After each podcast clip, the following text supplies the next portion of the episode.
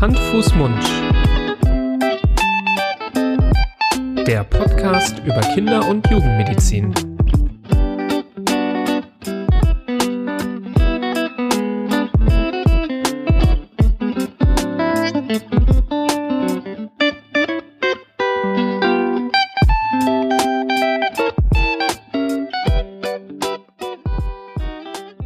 So, ihr Lieben, herzlich willkommen zu einer neuen Folge von Hand, Fuß, Mund, eurem Podcast zur Kinder- und Jugendmedizin.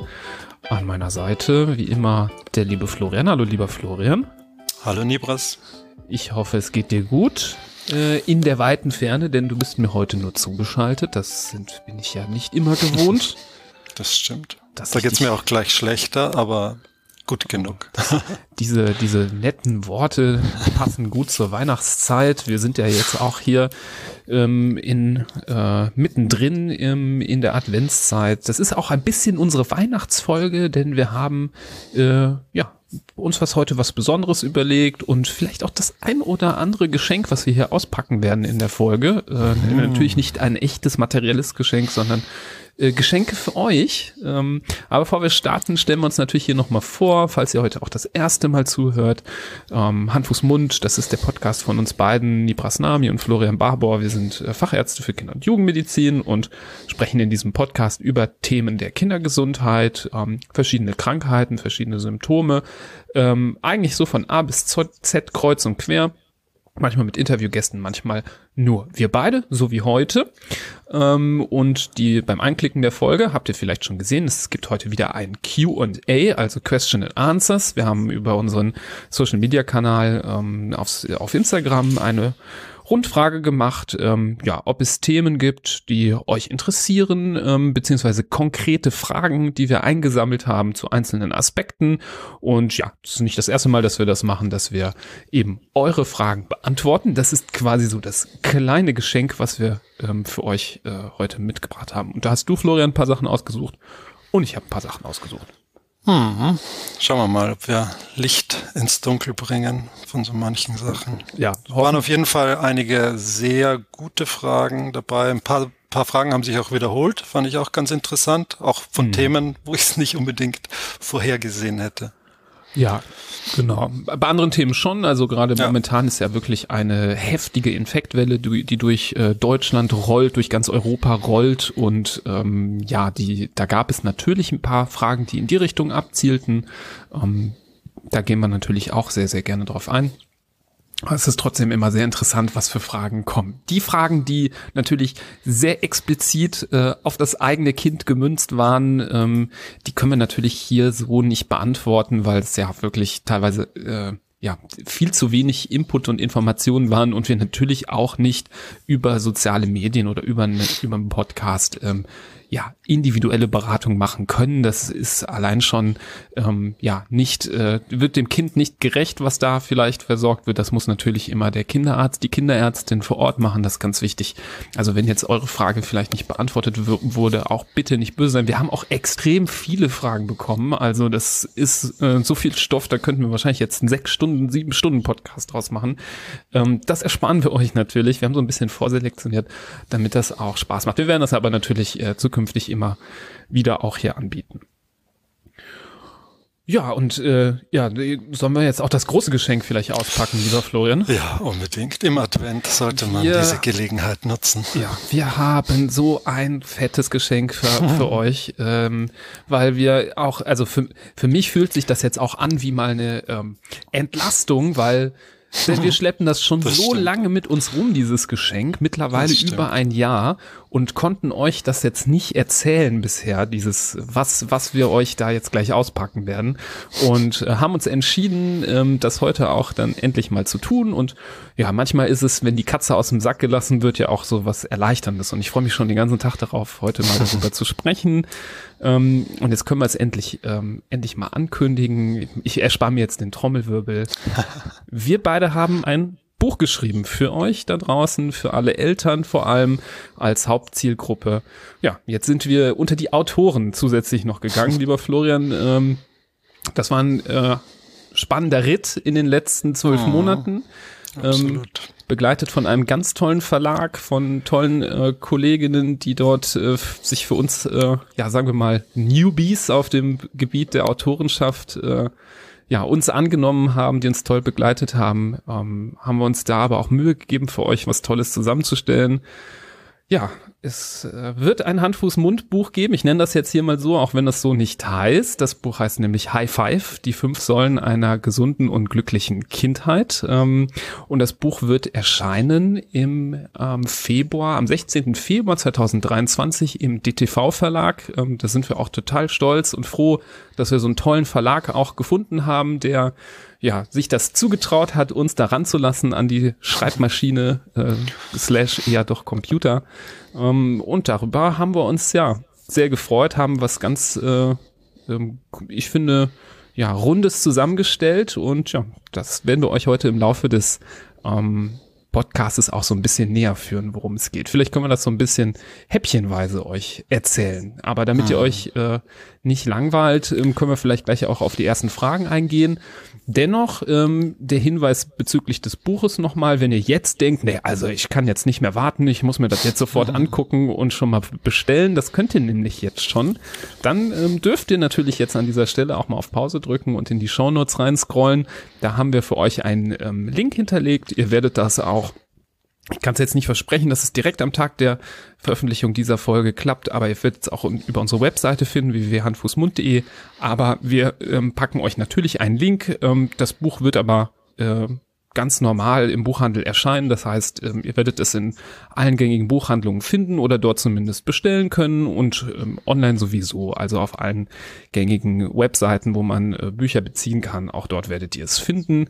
Ähm, auch als E-Book. Wie du, wie du gesagt hast, wir sind ja nicht wirklich äh, erfahren im Buchschreiben. Trotzdem, glaube ich, muss man an der Stelle anfügen und soll natürlich jeder wissen, jede Zeile dieses Buches, und es sind einige Zeilen, stammt aus unserer Feder. Es gab natürlich da niemanden, der da für uns da irgendwas geschrieben hat oder sonst Keine irgendwas. Ghostwriter. Kein Ghostwriter oder so, sondern 100 Prozent purer Nibras und purer Florian. Da sind wir schon ja, sind wir schon auch ein bisschen stolz drauf. Das war viel Arbeit, was wir da äh, auf die Beine gestellt haben, hatten eine tolle Unterstützung, wie du schon gesagt hast. Und es ist wirklich eine Wohltat, jetzt mal die Katze aus dem Sack zu lassen und ja, jeden das wissen zu lassen.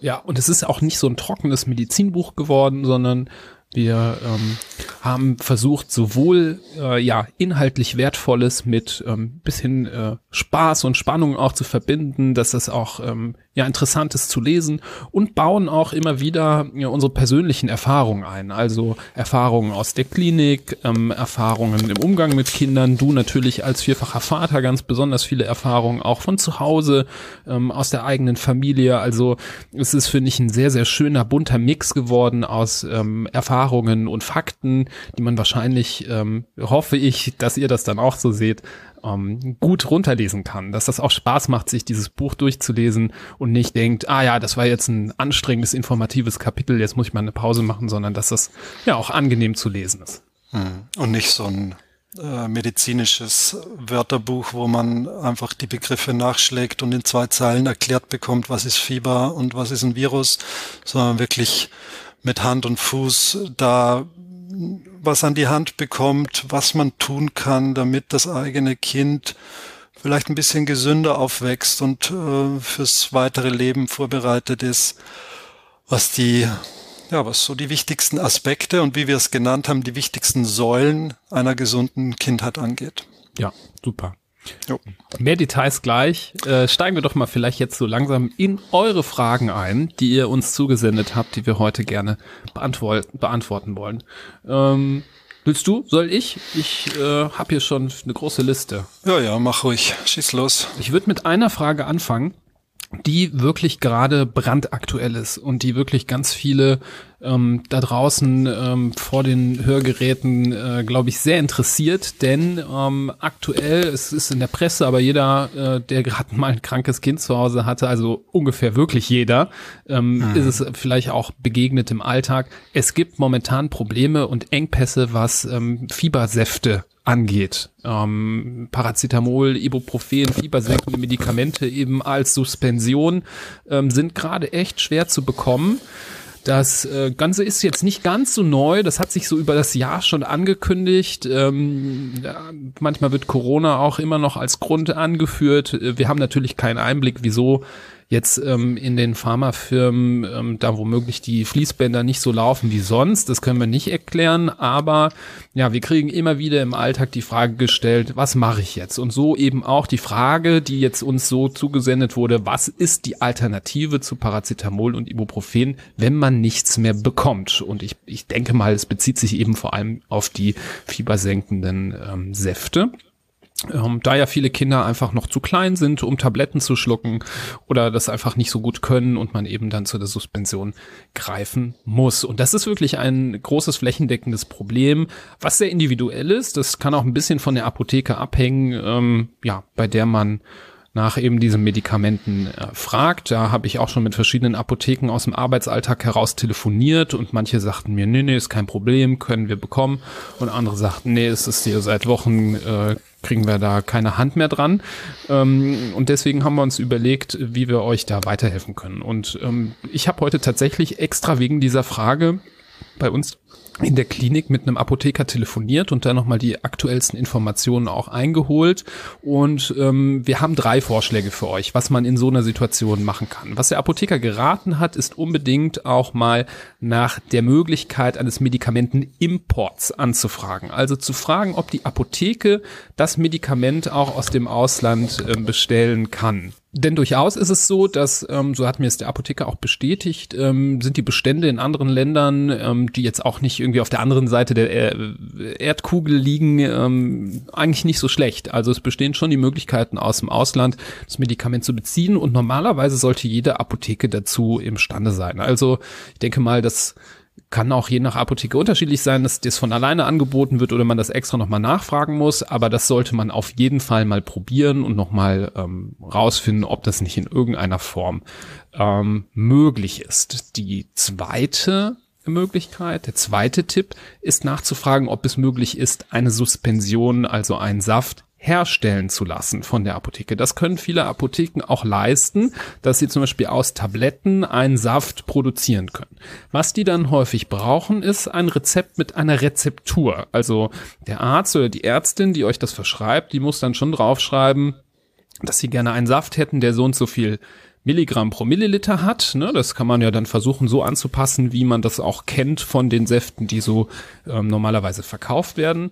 Ähm, ist ein bisschen wie so ein Kochrezept. Da muss der Arzt oder die Ärztin draufschreiben, so und so viele Tabletten ähm, aufgelöst mit so und so viel Milliliter Kirschsuspension und dann entsteht daraus ein Saft, ähm, den man dann herstellen kann in der Apotheke. Natürlich gibt es Apotheken, die das äh, ja, anbieten, andere, die das nicht anbieten. Ich denke mal, da sind nicht alle Apotheken komplett gleich aufgestellt, aber auch das ist eine Option, die man anfragen kann. Ihr könnt fragen in eurer Apotheke, ob sie das prinzipiell anbieten würden. Ihr könnt auch mal rumtelefonieren, ob bei euch in der Stadt oder im Ort eine Apotheke da ist, die das machen kann.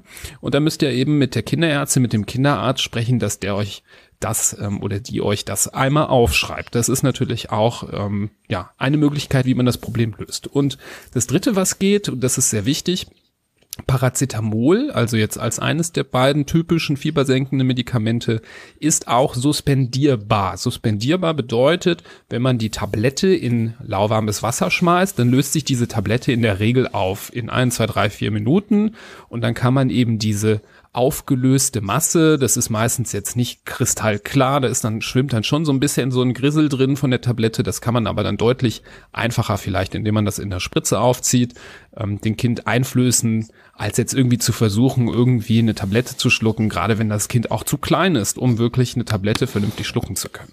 Dazu muss man aber sagen, deswegen auch hier der Disclaimer, das geht natürlich nur mit den kleinstmöglichen Tabletten ähm, und dann aufwärts und die kleinsten vom Paracetamol sind in der Regel 250 Milligramm.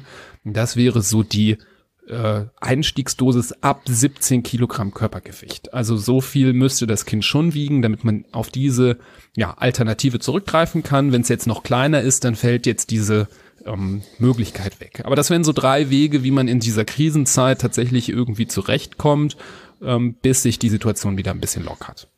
Hm. Ja, und es hängt auch ein bisschen davon ab, wo man wohnt, äh, ob man eher in der Stadt wohnt oder ein bisschen außerhalb, vielleicht in einem kleineren Städtchen oder Dörfchen.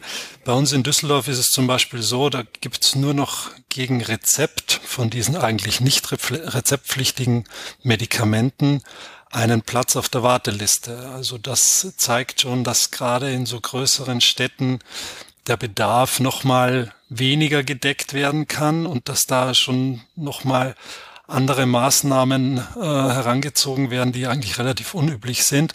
Aber genauso berichten uns Eltern, die zum Beispiel die Großeltern besucht haben am Samstag oder Freitagnachmittag, dass sie den Ausflug genutzt haben, um in deren Heimatstädtchen einmal in die Apotheke reinzuschneiden und zu sagen, haben Sie eigentlich äh, Ibuprofen oder Paracetamolsaft? Und die haben gesagt, ja, haben wir hier. Und dann war es sozusagen eine glückliche Fügung, dass die, äh, die Tatsache, dass man da einen Ausflug gemacht hat, auch ähm, den Fiebersaft besorgen ließ. Das soll jetzt nicht heißen, dass man deswegen quer durch Deutschland fahren soll, um die Apotheken abzuklappern. Das könnte durchaus mühsam werden. Aber vielleicht hat man ja Glück und verbindet das miteinander. Und wir hoffen natürlich, dass sich diese Situation bald auflöst und äh, kein Thema mehr ist. Ja, und ähm, noch eine Bitte natürlich, äh, nicht aus Sorge vor Mangel anfangen mhm. zu horten, wenn man irgendwie mal drankommt. Da immer bitte auch an alle anderen denken. Das ist äh, natürlich so ein Reflex, den man vielleicht hat, dass man denkt, oh, die haben noch drei Flaschen, dann nehme ich die bitte alle ähm, sondern dass man versucht, äh, ja, kleinere Brötchen zu backen, zu überlegen, braucht man wirklich so viel, reicht nicht doch eine Flasche. Meistens haben die Kinder ja nicht länger als zwei, drei Tage Fieber und dann ähm, ist in der Regel der Spuk auch schon wieder vorbei. Klar, äh, aktuell kommt dann schon der nächste Infekt vielleicht äh, nächste Woche. Das ist vielleicht einfach so, aber ähm, da im Sinne der im Sinne des Allgemeinwohles denken und ähm, nicht irgendwie groß zu Hause lagern und bunkern. Das wäre super. Mhm, auf jeden Fall. Ähm, es gab nicht nur fachliche und medizinische Fragen an uns, es war noch die eine oder andere persönliche Frage dabei. Die würde ich vielleicht als zweites jetzt anschließen. Dann sag uns, was dein Lieblingstier ist. Endlich. Schau, schauen wir mal. Ja, endlich fragst du. Es hat auch echt lang gedauert. Fast drei Jahre hat es gedauert, bis du mir diese Frage stellst. Ja. Ich wusste, es ist ein Delfin. Hm, siehst du? Hätte ich, hätte Oder ich's gar nicht jetzt sagen falsch? brauchen. Hätte Liege ich jetzt falsch? nee, wir sind gefragt worden, ob wir eigentlich immer schon Kinderärzte werden wollten und sein wollten. Da können wir vielleicht beide kurz drauf antworten. Ich würde mal den Anfang machen. Also bei mir war das während des Studiums noch nicht so klar. Das hat sich ungefähr zur Hälfte des Studiums hat sich rauskristallisiert, dass zwei Wege für mich äh, in Frage kommen. Das eine war die Kinderheilkunde und das andere war die Rechtsmedizin. Und ähm, das kann wahrscheinlich nicht viel unterschiedlicher sein aber kam beides für mich so theoretisch in Frage und ganz zufälligerweise hatte ich dann im Studium am gleichen Tag das, den ersten Tag meiner Formulatur in der Kinderklinik und den ersten Tag meines Praktikums in der Rechtsmedizin. Und um 18 Uhr an diesem Tag wusste ich, erstens, ich werde kein Rechtsmediziner und zweitens, ich möchte Kinderarzt werden. Und das, dann habe ich noch ein bisschen weiter studiert, bis das Ganze zu Ende war und dann konnte ich meinen beruflichen Traum auch verwirklichen. Mhm. Wie war das denn bei dir, Nibras? Also äh, Arzt zu werden überhaupt, das ist mir auch erst später klar geworden. Als äh, Kind wollte ich immer Archäologe werden und Dinos mhm. erforschen. Mhm. Äh, das, der Traum endete dann mit Mitte 20. Nein, natürlich nicht. Äh, das endete etwas früher. Ähm, wahrscheinlich so irgendwann in der Grundschule, als ich dann gemerkt habe, dass Archäologie wahrscheinlich dann doch eher relativ viel Sand wegkehren mit einem kleinen Pinsel ist und man dann doch äh, nicht immer die riesigen ähm, Fossilien entdeckt jeden Tag. Ähm, Nee, das kam tatsächlich dann erst mit der Zeit, ähm, tatsächlich in der Oberstufe, wo dann Biologie ähm, ja so eine Wendung fand, die mit der ich gar nicht gerechnet habe, als es mehr um den Menschen ging als um irgendwelche Bienentänze und Wolfsrudel äh, und irgendwelche Frösche sezieren oder Nierchen. Das war jetzt auch nicht so ganz mein Ding. Nee, es ging dann so um äh, Neurobiologie und das war, fand ich super spannend auf einmal oder so wie sich Zellen teilen. Der eine kriegt wahrscheinlich gerade äh, äh, Übelkeit, wenn er an die Mitose denkt. Bei mir war das äh, tatsächlich immer mit ganz guten Erinnerungen verbunden. Ähm, ihr könnt mich jetzt äh, ruhig für verrückt halten. Ja, und auf einmal dachte ich, äh, ja, denn der menschliche Körper ist doch sehr interessant und habe mich für Medizin interessiert. Und innerhalb des Medizinstudiums habe ich mir irgendwie die Karten relativ lange sehr offen gehalten, habe auch überlegt, ob man was mit Erwachsenen machen kann, innere Medizin zum Beispiel. War relativ schnell, glaube ich, weg von der Chirurgie-Ebene. Und bei uns kam äh, Kinderheilkunde erst sehr spät im Studium. Und ich habe immer Kinder gemocht und äh, konnte gut mit denen, aber ich wusste nicht, ob das direkt bedeutet, dass ich auch Kinderarzt werden muss, weil ich auch dann Sorge hatte, dass ich äh, vielleicht auch gar nicht so gut damit umgehen kann, wenn die Kinder krank sind und habe dann ähm, ein Praktikum gemacht bei einer niedergelassenen Kinderärztin und dann das äh, war dann nicht am ersten Tag direkt, aber das hat zwei Wochen gedauert und am Ende der zwei Wochen war ich eigentlich sicher. Da, da habe ich das äh, für mich entschieden, ähm, dass ich Kinderarzt werden möchte. Ja, das ging dann doch dann so einfach. Mhm. Ja, trotzdem auch bisschen romantisch. Ein bisschen romantisch, ja, dass ich mich schweren Herzens vom Dinosaurier-Archäologentraum verabschieden musste. Das fiel mir auch nicht so leicht. Genau. Ja, du bist wieder dran. Ja, ich versuche die äh, nächste Frage auch so ein bisschen anzuknüpfen an die aktuelle Lage, denn mehrere äh, Fragen erreichten uns, die sich darauf bezogen, ja, wie man in dieser schweren Zeit mit dem mit den vielen Infektionen, die momentan umhergehen, umgeht. Vor allem war oft die Frage, wie kann ich das Immunsystem meines Kindes äh, stärken? Was kann ich als Mama oder Papa tun? Und ähm, das ist eine absolut berechtigte Frage, wenn man ein Kind zu Hause sitzen hat, was gefühlt ähm, seit Wochen immer krank ist. Das kann ich total verstehen. Und ähm, das ist einfach ähm, ja etwas, was äh, durchaus einen als Elternteil sehr besorgen kann. Und ähm, dann überlegt man sich, ja, durchaus. Also in diesem, diesem Wunsch äh, zu stärken ist ja auch irgendwie drin, dass man vielleicht das Gefühl hat, dass das Immunsystem gerade vielleicht auch schwach ist und deswegen so anfällig. Und ähm, da macht man sich natürlich Gedanken. Und zuallererst versuche ich erstmal zu beruhigen und zu sagen, das ist nämlich das, was ich, worauf ich hinaus wollte, dass die Kinder momentan so viel krank sind, bedeutet nicht, dass die ein schwaches Immunsystem haben, was gestärkt werden muss, sondern es bedeutet einfach nur in den aller, allermeisten Fällen, dass sie ein ja vielleicht etwas unerfahreneres Immunsystem haben, was momentan ja sehr dürstet nach Erfahrungen, nach ähm, Informationen, ähm, was sich vielleicht auch in den letzten Jahren etwas gelangweilt hat. Es wird ja momentan viel auch über die ja, Isolationsmaßnahmen rund um Corona gesprochen. Wir haben ja damals auch, ähm, als es ähm, um die äh, Schulschließungen und die Schließungen der Kitas ähm, in den Corona-Phasen ging, um diese Lockdowns, haben wir ja ähm, proaktiv auch mal eine Folge gemacht, wo wir ein paar Behauptungen angestellt haben. Ich weiß nicht, ob du dich dran erinnerst. Hm.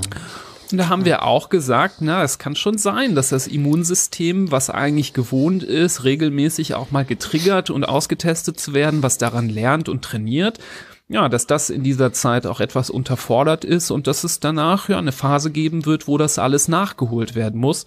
Und das muss man sagen, sieht man ja auch in den letzten Wochen. Also da geht wirklich so eine Welle nach. Das ganze, die, das ganze Immunsystem aller deutschen Kinder oder europaweit der Kinder äh, muss jetzt quasi nachsitzen und ähm, alles nachholen, was die letzten Wochen und äh, Monate und Jahre quasi versäumt wurde.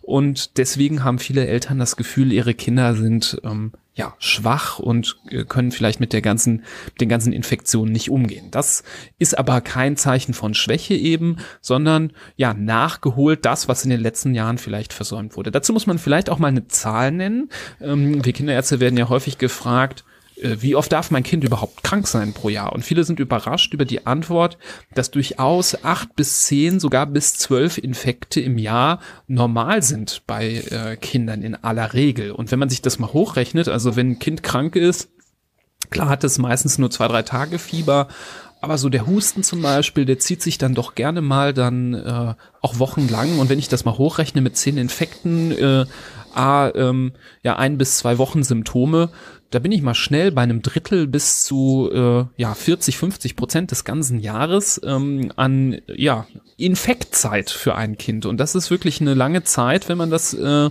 sich so vor Augen hält. ähm, was einem dann zeigt, ähm, dass so eine ja wiederkehrende ähm, Plättung durch Infekte auch etwas völlig Normales ist. Das muss man ganz klar so sagen. Natürlich, wenn mehrere Infekte in einem Jahr sind, die schwer sind, also mehrere Lungenentzündungen, andauernd wiederkehrende ja äh, eitrige Mittelohrentzündungen oder andere schwere Infekte wie Hirnhautentzündungen oder so, da muss man dann natürlich besorgt sein. Aber wenn es immer wieder diese vor allem Virusinfektionen sind oder auch mal bakterielle Infektionen, die man kennt, wie so eine Mandelentzündung, dann muss man sich aktuell natürlich nicht so viele Sorgen machen. Aber um jetzt nochmal auf den Punkt einzugehen, was kann man denn tun, um zu stärken? Also trotzdem, was kann ich für Maßnahmen ergreifen?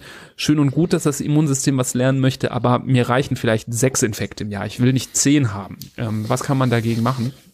Und wenn ich jetzt Oma, Opa frage, die sagen wahrscheinlich, ja, immer schön Vitamin C. Ne, das ist ja so ähm, immer ein typischer Ratschlag, den viele bekommen.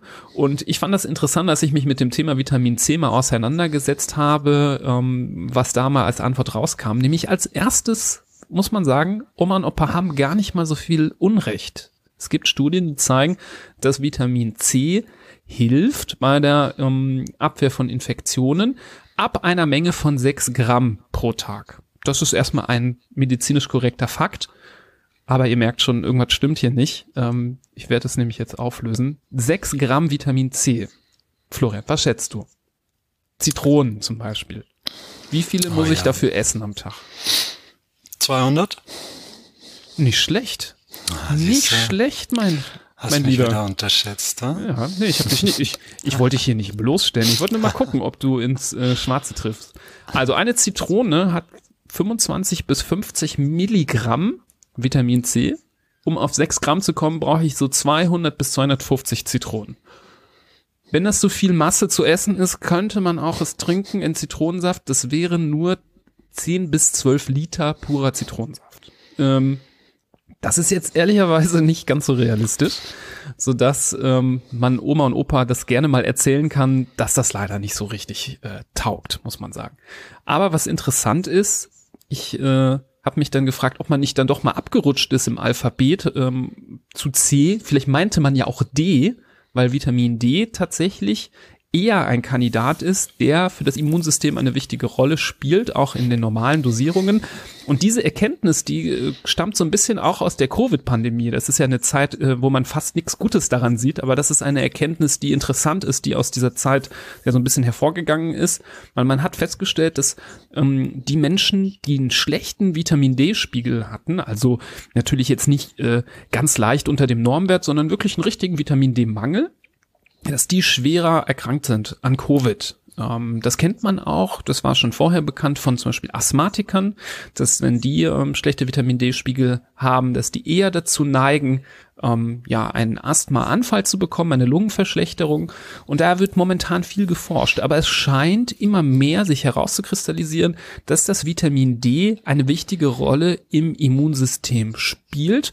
Und das reicht aus meiner Sicht zusätzlich zu all den anderen Gründen, Vitamin D in den dunklen, kalten Jahreszeiten zu nehmen, eben weil wir weniger Sonnenlicht abbekommen und das auch für Wachstum und Knochenstoffwechsel der Kinder wichtig ist, dass man die Empfehlung noch erweitert und sagt, hey Leute, Vitamin D äh, ist auch gut fürs Immunsystem, scheint es zu sein, wenn man die bisherigen Daten anschaut und deswegen auf einen guten Vitamin D-Spiegel achten. Das könnte helfen, Infektionen zu vermeiden, eben in solchen ähm, Phasen. Es wird nicht so sein, dass wenn man jetzt Vitamin D nimmt, dass man dann immun ist und keine Infektion bekommt, auf keinen Fall. Aber vielleicht hat das Kind dann statt sechs oder sieben Infekte in der Zeit nur vier oder fünf mitgenommen und das ist ja vielleicht auch schon trotzdem was wert. Also deswegen der Tipp, den wir auch sonst immer geben, ja, ab Oktober, November bis nächstes Jahr Ostern Vitamin D nehmen, ähm, in Rücksprache mit dem Kinderarzt die Menge absprechen, je nach Alter und Gewicht. Ähm, damit tut ihr etwas Gutes auch für das Immunsystem. Ja, und was das Immunsystem noch braucht, du hast es schon kurz angesprochen, ist einfach das Training und das ständige gefordert werden. Nicht, dass man schwer krank ist und, aber das ist halt auch der Grund, warum jetzt im Moment gefühlt jeder äh, entweder hustet oder schnupft oder mit Fieber im Bett liegt, weil eine ganze Bevölkerung gleichgeschaltet ähm, den üblichen Keimen und Erregern nicht in der Art ausgesetzt war, wie es ansonsten der Fall ist. Und daran sieht man, wie wichtig diese ständige Herausforderung ans Immunsystem ist. Äh, und am besten nicht die Abschirmung und Schützung äh, oder Schutz über Masken, über ständige, ständiges Hände desinfizieren, was natürlich im Punkto Corona-Pandemie absolut seine Rechtfertigung hatte. Das will ich jetzt gar nicht sagen, dass das Blödsinn ist. Aber in Bezug auf die restliche Gesundheit, in Bezug auf das restliche Immunsystem, hat es einfach einen äh, schlechten Einfluss darauf, weil mhm. das Immunsystem dadurch zu kurz kommt und nicht, nicht so geprüft wird wie sonst. Und deshalb stehen uns jetzt auch diese Grippewellen und alles andere früher ins Haus und viel massiver ins Haus, weil da einfach äh, etwas nicht in Ordnung war. Und das zeigt uns, dass wir gerade bei unseren Kindern sie nicht in Watte oder sonstiges packen dürfen und sagen dürfen, nein, ich muss schauen, dass mein Kind auf gar keinen Fall sich irgendwas einfängt, irgendein Schnupfen vom Nachbarskind oder in der Kita oder sonst irgendwie holt und es zu Hause abriegelt davon, weil das ist einfach notwendig für das Kind und für das Immunsystem, dass diese äh, Auseinandersetzung stattfindet. Insofern mhm. sollte man das auf keinen Fall machen. Ja. Ähm, wenn ich den Bogen nochmal schlagen darf zu unserem Buch, das herauskommt, für das wir ja hier an der Stelle natürlich auch ein bisschen Werbung machen wollen und uns freuen, wenn ihr es vorbestellt und bald lest. Ähm, wir haben ja das Buch High Five genannt, die fünf Säulen einer gesunden und glücklichen Kindheit. Wir haben uns überlegt, was können Eltern tun, damit ihre Kinder gesund groß werden nicht immer ist Gesundheit ja auch in unserer Hand. Es gibt immer auch Dinge, die wir nicht beeinflussen können, Krankheiten, die auch einfach auftreten, ähm, ohne dass man darauf Einfluss nehmen kann. Aber andersherum gibt es eben Dinge, ähm, Stellschrauben, an denen man als Eltern dann doch drehen kann, wo man was tun kann für seine Kinder, weil ja auch in der Kindheit gewisse Grundlagen auch geschaffen werden für das restliche Leben. Und das haben wir versucht in fünf Säulen zu packen. Und einer dieser fünf Säulen eben ist das Immunsystem, über das wir jetzt hier gesprochen haben. Das Kapitel in unserem äh, Buch heißt auch das Immunsystem fördern und fordern. Und äh, gerade der Punkt fordern, das passt jetzt hier auch zu dem, was wir gesprochen haben. Es ist auch wichtig, dass das Immunsystem immer mal wieder auch was zu tun hat. Sonst kann es nicht gesund groß werden. Und das Immunsystem ist ähm, ja wirklich so ein Dreh- und Angelpunkt von verschiedenen Gesundheitsthemen, zum Beispiel auch verschiedenen Erkrankungen des Immunsystems, ähm, Autoimmunerkrankungen, allergische Erkrankungen. Und da spielt es wirklich eine sehr große Schlüsselrolle. Und deswegen haben wir im Buch weil wir denken, dass es für Eltern auch sehr wertvoll ist, das Immunsystem in seinen Grundzügen, ja, wir gehen jetzt nicht so sehr ins Detail, ähm, dass wir hier einen 800 Seiten Roman, denn solche Bücher gibt es natürlich auch, nur über das Immunsystem verfasst haben, aber dass ähm, Eltern mit einem Grundverständnis zum Immunsystem wirklich was Gutes leisten können für ihre Kinder und deswegen dem ganzen Thema ein ganzes Kapitel ähm, gewidmet im Buch, eine von diesen fünf Säulen. Ich würde das Thema vielleicht mit äh mehreren Fragen abschließen, die uns erreicht haben. Davon haben ganz viele ein Thema äh, auf ein Thema abgezielt, nämlich die aktuelle RSV-Welle, die über ganz Deutschland und Mitteleuropa hereingebrochen ist. Viele, viele Kinderkliniken stöhnen und ächzen aus den letzten Löchern, weil die Stationen überbelegt sind, weil ganz viele Kinder mit RSV-Infektionen ähm, überwacht werden müssen und behandelt werden müssen. An dieser Stelle würde ich die Frage aber nicht im Detail beantworten, sondern auf unsere Folge Nummer 85 verweisen, wo wir eine ganze Episode eben diesem Virus, diesem Respiratory Syncytial Virus gewidmet haben und wo wir, glaube ich, damals alles Wichtige und Wissenswerte zu diesem Thema schon gesagt haben. Das Wichtigste ist, glaube ich, dass vor allem die ganz kleinen Kinder äh, hier gefährdet sind, dass wenn man ein Neugeborenes oder einen ganz jungen Säugling hat, dass genau das die Gruppe ist, die es zu schützen gilt vor diesen Infektionen. Aber das alles kommt eigentlich in dieser Folge vor und äh, ist genauso gültig wie zu dem Zeitpunkt, wo wir sie aufgenommen haben. Mhm. Und Vielleicht kann man da ja. noch ergänzen, ich erinnere mich an eine Frage, die gerade in diesem Rahmen kam, wo die Sorge war, wir haben einen Säugling zu Hause und aber auch Kinder, die in die Kita gehen, die in den Kindergarten gehen, die auch mal verrotzt nach Hause kommen, die äh, die, die Keime, wie man so gerne sagt, mitbringen nach Hause. Was macht man dann? Und da muss man schon sagen, in so einer Phase, wo eine RSV-Welle rollt durch Europa, durch Deutschland, kann man durchaus auch versuchen, ein bisschen Vorsicht walten zu lassen. Dass die Kinder, die Geschwisterkinder, wenn die gerade wirklich krank sind, wenn die wirklich der Rotz da so aus der Nase trieft, ja, da müssen die jetzt nicht unbedingt dem äh, Neugeborenen, dem Baby-Geschwisterkind irgendwie die Küsschen auf die Wange drücken. Dann kann man versuchen, ähm, so gut es geht, so gut es mit dem Alltag zu vereinbaren ist, da so ein bisschen Distanz äh, reinzubringen. Ich denke, das kann man auch den äh, jüngeren äh, oder den, den Kindern, die da ähm, schon in Kindergarten Kindergarten gehen, auch gut versuchen zu erklären, ähm, pass auf, für dich ist das nur ein Schnupfen, für äh, den Kleinen oder die Kleine kann das ein bisschen äh, mehr Probleme machen, also versuch da so ein bisschen auch ähm, Abstand zu halten. Und ich denke, das ist auch okay. Und ich glaube, dass man mit solchen Maßnahmen, mit solcher Achtsamkeit zu Hause dann durchaus auch Ansteckungen äh, verhindern kann. Das geht natürlich nicht immer, und natürlich kann auch mal ein Kleinkind, was selber in die Kita geht oder selber zum Beispiel in die Krabbelgruppe geht oder selber in den Kindergarten geht, kann auch mal schwer von RSV betroffen sein. Ich will jetzt nicht sagen, dass die immer ähm, keine Probleme haben, um Gottes Willen. Das ist auch äh, etwas, was für Kleinkinder ein Problem sein kann. Aber dennoch, glaube ich, lässt sich durch solche Vorsichtsmaßnahmen das reduzieren. Und auch wir als Erwachsene natürlich, weil ein Erwachsener, der RSV bekommt, der hat in der Regel einfach nur einen Schnupfen ähm, und keine schweren Symptome. Und ähm, auch da müssen wir aufpassen, gründlich die Hände reinigen und wenn äh, man sein Kind versorgen muss und es geht nicht anders und die Nase läuft wie verrückt, dann kann sogar auch mal ein Mundschutz helfen. Das ist einfach so. Das haben wir auch gelernt in der Pandemie, dass ähm, solche Vorsichtsmaßnahmen ja auch ein bisschen was bringen. Also kann man die ja auch mal in so einer Phase anwenden, wenn das für einen okay ist. Hm. Und es ist dieser Schutz, den du vollkommen berechtigterweise hier anbringst, den die ganz Kleinen erfahren sollen.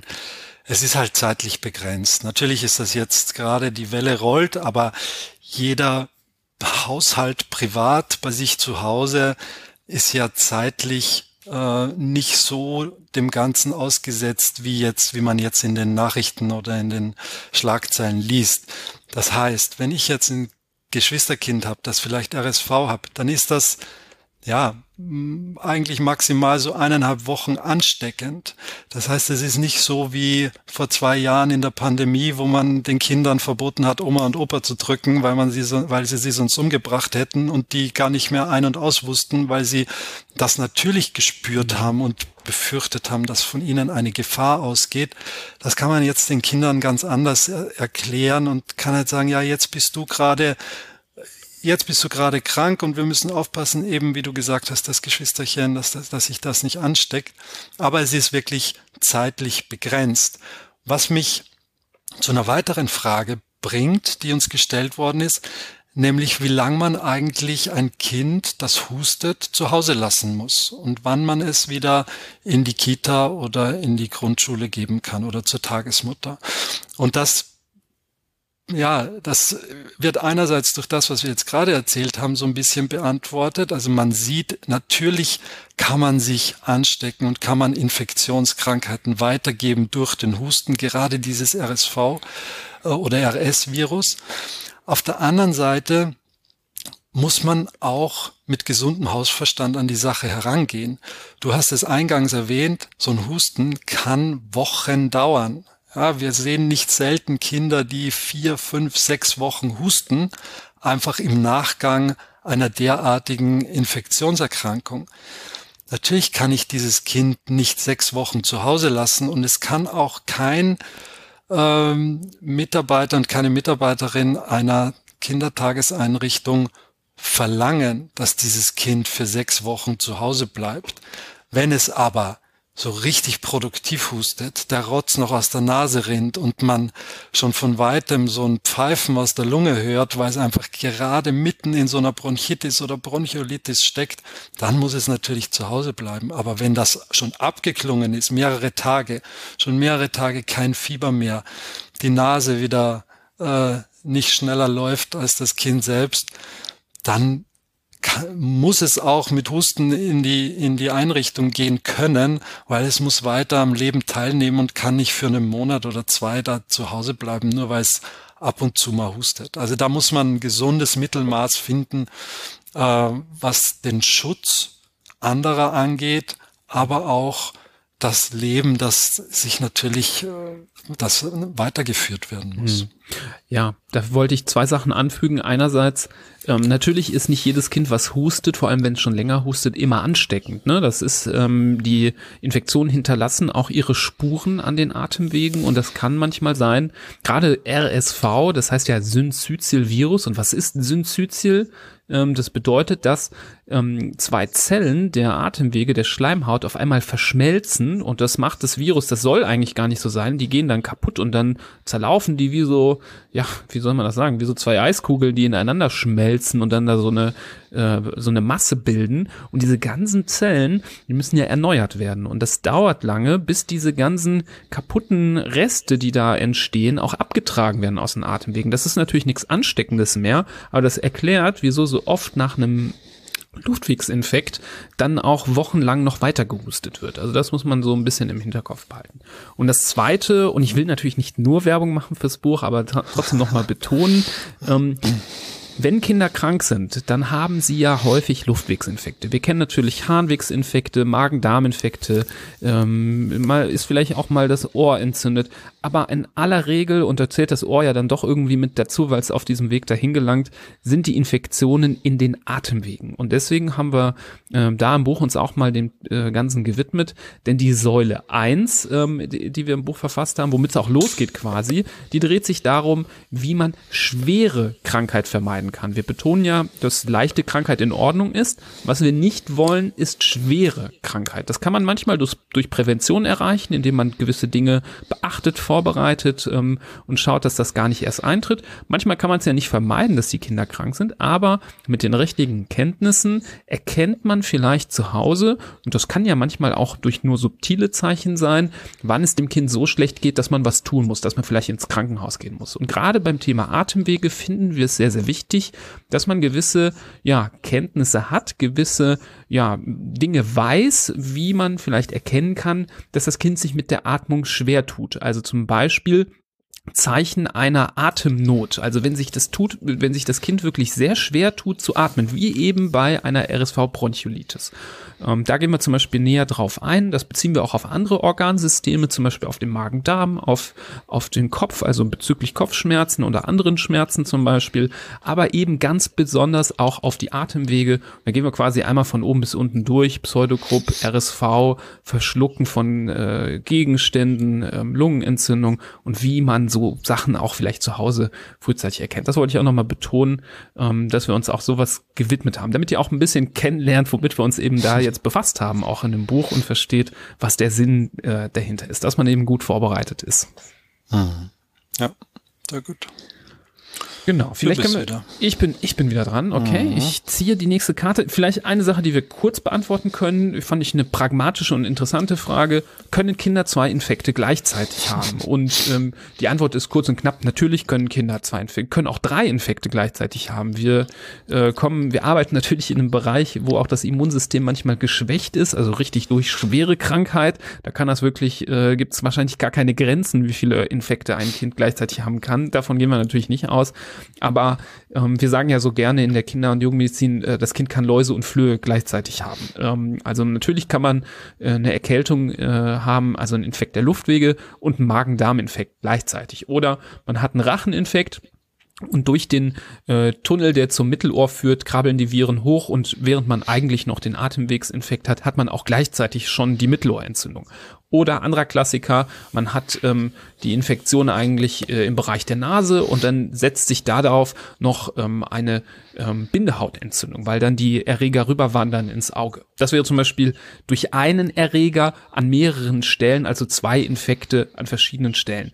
Man kann aber auch durchaus ähm, zwei verschiedene Erreger sogar haben. Typischerweise ähm, haben wir ja ähm, immer wieder ein Problem, dass ähm, ein erster Infekt so den roten Teppich ausrollt für den zweiten Infekt, der dann so ein gefundenes Fressen findet, wo zum Beispiel schon die Schleimhäute angegriffen sind und dann zusätzlich sich noch oben draufsetzen kann. Auch das trägt dazu bei, dass Kinder zum Beispiel jetzt momentan viel krank sind. Das sind nicht immer nur die Infekte, die wie im Staffellauf sich den Stab in die Hand drücken, sondern das sind dann schon auch mal zwei Infekte, die gleichzeitig ablaufen. Ähm, und wir kennen das zum Beispiel, dass erst ein Virusinfekt kommt und darauf sich Bakterien zum Beispiel draufsetzen. Das nennt man auch in Medizin manchmal bakterielle Superinfektion. Also obendrauf kommt nochmal das Bakterium. Das kennt man auch von der Haut zum Beispiel, wenn irgendwo eine Hautläsion ist, zum Beispiel bei Hand, Mund, ein Bläschen, an dem man rumkratzt, was man aufkratzt und dann eben, weil man daran so, so viel rumfummelt, da dann Bakterien reinkommen und dann irgendwie ähm, ja so gelbe Krusten entstehen, weil da auch ein bakterieller Infekt oben drauf ist. Also das kann man relativ leicht beantworten. Das ist möglich und da kann man auch erstmal nicht so viel tun. Ähm, das kann manchmal einfach passieren. Liebe Hörerinnen und Hörer, Sie wurden soeben Zeugen, wie Nibras eine Frage kurz und bündig beantwortet. Mhm. Äh, die, ja, aber du hast ja schön alles umrissen und alles ähm, erwähnt. Insofern kann ich dem nichts beifügen. Kurz war es nicht, aber es war sehr äh, vollständig, muss ich sagen. Ähm, nächste Frage, die uns gestellt worden, auch so, äh, gestellt worden ist, auch so ein bisschen praktischerseits wenn man in die Notaufnahme muss, soll man dann einfach ins nächste Krankenhaus oder muss man sich oder soll man sich ein Krankenhaus suchen, das eine Kinderklinik mit dabei hat? Und da kann ich auch wieder nur an den menschlichen Hausverstand appellieren. Das hängt natürlich von der Situation ab. Das hängt vom Grund der Vorstellung ab. Wenn mein Kind gestürzt ist und eine klaffende äh, Platzwunde am Hinterkopf hat, aus der es rausblutet, dann muss ich damit ins nächste Krankenhaus. Da wird mir auch der nächste Erwachsenen-Chirurg äh, weiterhelfen können und die Wunde versorgen können. Wenn mein Kind einen Ausschlag bekommt, äh, mit oder ohne Fieber, den ich nicht einschätzen kann und wo ich nicht weiß, was da los ist, dann wird es wahrscheinlich mehr Sinn machen, in eine Kinderklinik zu fahren, wo ein Spezialist oder eine Spezialistin sitzt, die äh, dieses Krankheitsbild schon mal gesehen hat und die das einschätzen kann wofür vielleicht in so einer, ich nenne es jetzt mal despektierlich oder nicht despektierlich gemeint, aber Wald- und Wiesenklinik ohne Kinderklinik vielleicht jetzt nicht gerade der richtige Ansprechpartner sitzt. Und genauso kann man es mit dem jeweiligen Vorstellungsgrund einfach durchspielen. Ist es etwas, was einfach ärztlich versorgt, angeguckt, evaluiert werden muss, dann gehe ich einfach ins nächste Krankenhaus und versuche mein Glück offen bleibt, ob die dann nicht doch auch sagen, nee, passen Sie auf, mit dem Krankheitsbild müssen Sie ins 20 Kilometer äh, entfernte Kinderkrankenhaus. Wenn ich aber gleich merke und verstehe, dass es sich hier um ein kinderspezifisches Problem handelt, ein Problem der Kinder- und Jugendmedizin, ähm, dann macht es wahrscheinlich Sinn, gleich den äh, nicht erst von der Autobahn abzufahren ins nächstbeste Krankenhaus, sondern gleich auf der Autobahn zu bleiben und dann äh, die Kinderklinik aufzusuchen. Ja. Nee, dem habe ich nichts äh, nichts mehr hinzuzufügen. Das hast du gut erklärt, ähm, dass es einfach situationsabhängig ist. Ähm, und im Zweifel geht man natürlich erstmal mhm. in die nächste Klinik. Mhm. Im Zweifel, wenn man wirklich, bevor man sich den Kopf zu lange zerbricht, äh, von da aus kann man immer noch mal weitergeleitet werden. Aber im Zweifel macht man erstmal diesen Schritt. Florian, ich habe hier eine Frage, die wurde uns gestellt ähm, und da war ich ratlos. Da hatte ich selber keine Antwort drauf. Mhm. Ähm, und da war ich echt erstaunt. Gespannt. Ähm, und da habe ich gedacht, das ist eher was für dich. Ähm, denn die Frage war, äh, wie kann man bei vier Kindern so wach klingen und aussehen? Und ich hatte den Eindruck, das bezog sich weniger auf mich, da ich äh, vier Kinder weniger habe. Ähm, deswegen dachte ich, äh, ich bin, ich stelle dir diese Frage, leite ich dir jetzt mal weiter. Ähm, wie machst du das? Ja. Buch also schreiben, ich, Podcast mm, machen, genau. Vollzeit Arztberuf, unsportlich bist du auch nicht gerade. Ja. Sag also das jetzt mal und vergiss nicht deine Frau zu erwähnen. Nee, das ist der einzige Punkt, den ich hier anführen kann, meine Frau. Also, dass ohne eine unglaubliche Frau im Hintergrund und neben einem und vor einem und mit einem ist das, was wir ich nehme dich da ja gar nicht aus, dein Arbeitspensum ist unglaublich. Okay, du hast jetzt keine vier Kinder, aber die restlichen, deine restlichen Arbeitsfelder, äh, die sind ja auch, die reichen auch für vier Personen. Insofern kann ich das, außer dass die Sachen natürlich Spaß machen müssen, die man macht, weil sonst äh, kann man auch nicht eine Sache ordentlich machen und wenn man fünf äh, Dinge macht, dann müssen die fünf Dinge Spaß machen. Aber da ist ganz klar die Person, die das äh, ermöglicht, auch gerade so ein Buch schreiben, das geht nur, wenn das von einer Partnerin mitgetragen wird, ganz viel abgedeckt wird natürlich, die Kinder versorgt sind, sich liebevoll darum gekümmert wird, während der andere im Schlafzimmer sitzt und in die Tasten haut oder in der, in der Klinik steht oder auch im, in der Sportveranstaltung äh, ist. Also da, du hast ja. es mit dem ersten Wort angesprochen. Ja, Nee, ich wollte die Antwort nicht spoilern, aber ich habe mir das schon gedacht, dass es in die Richtung geht und vielleicht an dieser Stelle wirklich auch nochmal von meiner Seite Hand, Fuß, Mund und äh, das alles, was wir hier machen mit dem Podcast seit drei Jahren fast, mit dem Buch und alles, was noch kommt, das wäre alles nicht möglich äh, ohne die Partnerinnen im Hintergrund, die uns mhm. den Rücken frei halten, dass wir überhaupt uns die Zeit dafür nehmen können. Ähm, deswegen da ähm, auch der große, große Dank mhm. ähm, an die beiden, dass die das so toll machen. Absolut. Du bist dran.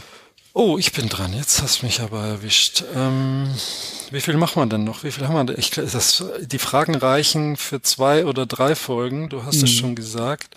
Ja, damit also, wir unter einer Stunde Thema, bleiben und damit ich noch Zeit habe, noch den Rest des Buches zu erklären, was mhm. wir uns noch so dabei gedacht haben, was denn die anderen Säulen sind. Wir genau, haben schon zwei von ich, fünf genannt. Genau, da würde ich auf eine ganz wichtige Säule hinweisen, vielleicht dir auch gern, weil ich weiß, wie wichtig dir das, mir ist das natürlich auch wichtig, das Thema, aber du bist ja wirklich du brennst ja dafür ohne Gleichen.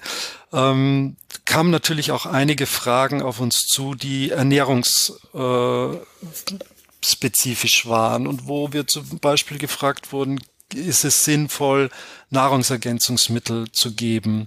Äh, oder wie kann man auch die, das Immunsystem über die Nahrung oder Ernährung stärken etc.? Ähm, und das war uns natürlich bei dem, ist bei dem Buch auch ein Faktor und ein Kapitel und eben auch eine Säule, die wir auf gar keinen Fall weglassen konnten, die ganz elementar ist. Unsere dritte Säule, nämlich die gesunde Ernährung eines Kindes. Und wer uns kennt und uns schon mal gehört hat, der weiß, dass wir keinen Hehl daraus machen, wie wichtig uns das ist. Und wir haben schon viele, viele Folgen äh, im Kasten, die in irgendeiner Weise mit Ernährung äh, zu tun haben. Und das wird sich auch nicht ändern. Da werden immer mehr dazukommen. Und eben im Buch ist es auch ein ganz wichtiger Faktor. Und die Frage, ob es Sinn macht, äh, gesunden Kindern Nahrungsergänzungsmittel zu geben, die, ja, Nibras, hau rein. Ja, vielen Dank, ähm, dass du mir hier das Feld überlässt. Ich äh, habe mir sogar hier eine Notiz gemacht. und das erste Wort war Jein. Ich habe Jein geschrieben. ähm, denn es ist immer abhängig davon, von welchen Nahrungsergänzungsmitteln wir sprechen. Wir verstehen ja unter Nahrungsergänzungsmitteln im Volksmund ja grundsätzlich äh, Vitamine und Mineralstoffe. Und gerade bei Vitaminen muss man sagen, ja, es gibt äh, Vitamine, die jedes Kind pauschal eigentlich bekommen sollte. Es ist zum Beispiel das Vitamin D, das ähm, wir jetzt zwar mal hier Nahrungsergänzungsmittel nennen, ähm, obwohl es erstmal mit der Ernährung nicht so viel zu tun hat, denn es gehört zu den Vitaminen, die wir ausnahmsweise eigentlich auch selber produzieren können, wenn wir genug UV-Strahlung abbekommen. Also wir nehmen davon relativ wenig über unsere Nahrung auf, aber dennoch würde ich es erstmal zu den Nahrungsergänzungsmitteln dazuzählen, weil es ein Vitaminpräparat ist, weil es in vielen Multinährstoffen zum Beispiel auch vorhanden ist. Und da sagen wir ja ganz pauschal, dadurch, dass wir in einem Land leben, was relativ weit nördlich liegt, wo es sehr, sehr früh sehr dunkel wird in der kalten Jahreszeit, ähm, von Oktober, November bis Ostern, von mir aus die Faustregel, die ich so gerne mag, solange die Winterreifen auf dem Auto sind, kann jeder Mensch in diesem Land Vitamin D nehmen, wenn er sich an die vernünftige Dosierung hält von 500 bis 1000 Einheiten am Tag, das aber regelmäßig macht, ist auch eine Überdosierung in keinster Weise möglich im Winter. Deswegen ähm, da ganz klar natürlich die Empfehlung. Dann gibt es Situationen, die individuell sind. Zum Beispiel, ich ernähre mich äh, zum Beispiel rein vegetarisch. Bei mir kommt äh, ähm, auf den Tisch nichts, was ähm, ähm, tierisches Fleisch ist. Wenn wir jetzt Fische auch zum Fleisch dazu zählen, was man ja streng genommen eigentlich tun sollte, weil es ja auch ein ähm, Muskel ist von einem Tier, ähm, da müsste man zum Beispiel überlegen, ob man einem Kind gerade im jungen Alter als Säugling oder als Kleinkind Omega-3-Fettsäuren geben sollte. Denn diese sind ja gerade in der Form DHA und EPA gar nicht so leicht zu bekommen aus pflanzlichen Quellen. Die sind typischerweise eben im Fisch enthalten ähm, und die kann man dann substituieren. Sollte man auch substituieren, denn sie sind ja ein wichtiger Bestandteil des Gehirns der Nervenzellen und tragen zu einer gesunden Entwicklung auch ähm, bei.